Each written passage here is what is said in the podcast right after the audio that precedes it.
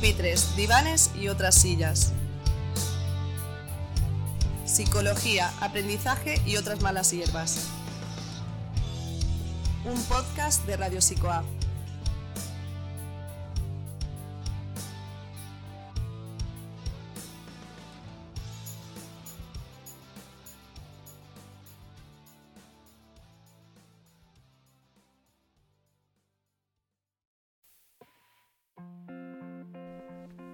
Hola a todos y a todas, bienvenidos a la radio de la Facultad de Educación y Psicología de Badajoz de la UEX. Somos Lourdes, Elisa, Carolina y Juan, alumnos del primer año de Educación Primaria en la Facultad de Educación y Psicología de la Universidad de Extremadura. Antes de todo queremos presentarnos. A pesar de que todos estudiamos aquí, solo Carolina y Elisa somos de Badajoz. Lourdes es de un pueblo cercano a Badajoz llamado Barcarrota y Juan es vasco, procedente de Bilbao. Estudiamos educación primaria porque nos apasiona enseñar y creemos que podemos llegar a ser buenos maestros. Nuestro principal objetivo es formar parte de una educación igualitaria y basada en la inclusión. Para ello nos esforzaremos en formar a las generaciones futuras. Hemos creado este podcast en la asignatura de Recursos Tecnológicos, Didácticos y de Investigación, con la ayuda de nuestra profesora María José Godoy. A lo largo de este podcast os hablaremos del grooming, os explicaremos de qué trata este concepto, cuáles son sus principales causas, cómo podemos detectarlo y prevenirlo, además de relacionarlo con el ámbito educativo. Pupitres, divanes y otras sillas. Un podcast de Radio Psicoa.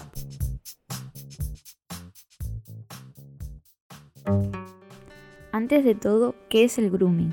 Atendiendo a Save the Children 2019, el grooming y en su evolución digital el online grooming son formas delictivas de acoso. Involucran a un adulto, quien se pone en contacto con un niño, niña o adolescente, con el objetivo de ganarse poco a poco su confianza, para después implicarlo en una actividad sexual. Esta práctica tiene distintos niveles de interrelación y peligro, desde hablar de sexo y obtener contenido íntimo hasta llegar a mantener un acercamiento sexual. Se trata de un proceso en el que se crea un vínculo de confianza entre la víctima y el acosador. Este pretende apartar poco a poco al menor de su red de apoyo, familiares, profesores, amigos, etc., para así lograr un ambiente de secretismo e intimidad. De hecho, en el online grooming, el acosador envía mediante medios tecnológicos el contenido sexual al menor. Tal es la relevancia de este problema que Save the Children en 2019 llevó a cabo un informe en el que realizó una encuesta con 400 jóvenes de entre 18 y 20 años de edad en España para comprobar si durante su infancia o adolescencia les ha perjudicado algunos de los diferentes tipos de violencia online que existen. El estudio confirmó que el online grooming es más común de lo que pensamos. Uno de cada cinco de los participantes han sufrido este tipo de acoso y el 15% en más de una ocasión. ¿Y cuáles son sus causas? Según diversas investigaciones que se han realizado, una de las principales causas por las que se produce el grooming es por la falta de apoyo de cariño por parte de los padres, además de por la falta de conciencia de la vida social que tienen los niños por Internet. ¿Y cómo podemos detectarlo? Atendiendo a Save the Children 2019 para detectar el grooming, es necesario prestar atención a los diferentes patrones de conducta y fases que se producen. A continuación, nombraremos algunos de los indicadores que pueden alertarnos sobre el problema. Por un lado, la creación de un vínculo de confianza. Muchas veces el agresor contacta con la niña o niño mediante sobornos y para ello suele fingir su edad para así ajustarse al lenguaje de la edad de la víctima. Al mismo tiempo, es frecuente que el abusador haga regalos y que escuche los problemas de los niños y niñas, empatizando con ellos, para después chantajearlo. Por otro lado, se produce el aislamiento de la víctima. Es en este punto cuando el agresor intenta romper los lazos de la víctima con su entorno. De esta forma, los niños y niñas quedan totalmente desprotegidos, bajo un ambiente de secretismo.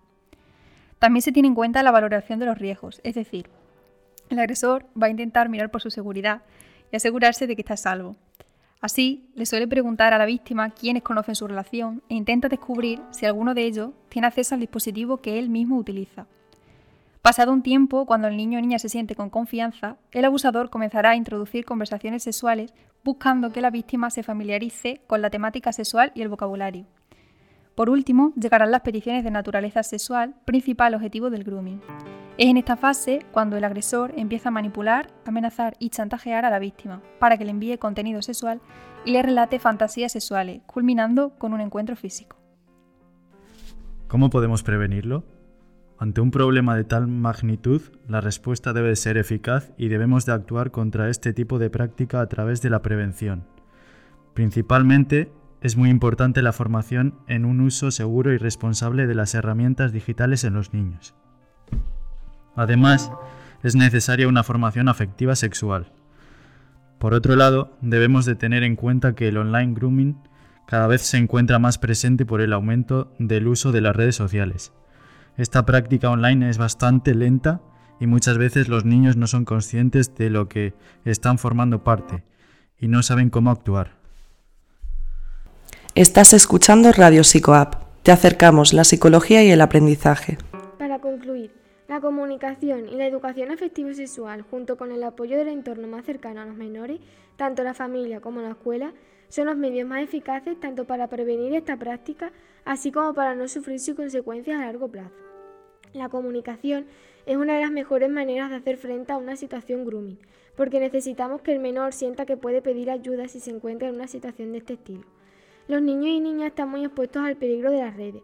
Por ello, es importante saber controlar y eh, de una forma adecuada su uso de las redes sociales. Los padres, con la ayuda de la escuela, deben enseñarles a no subir fotos ni información personal, a no enviar ningún mensaje o material sexual y a no agregar a personas extrañas a sus redes sociales.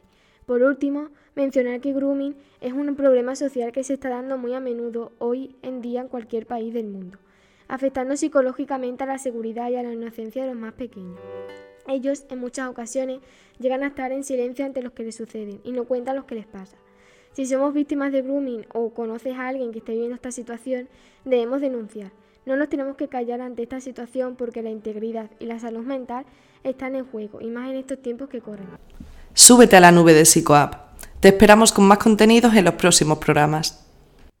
Aquí termina el podcast de hoy. Esperamos que hayáis aprendido un poco más sobre grooming y su peligro en las redes.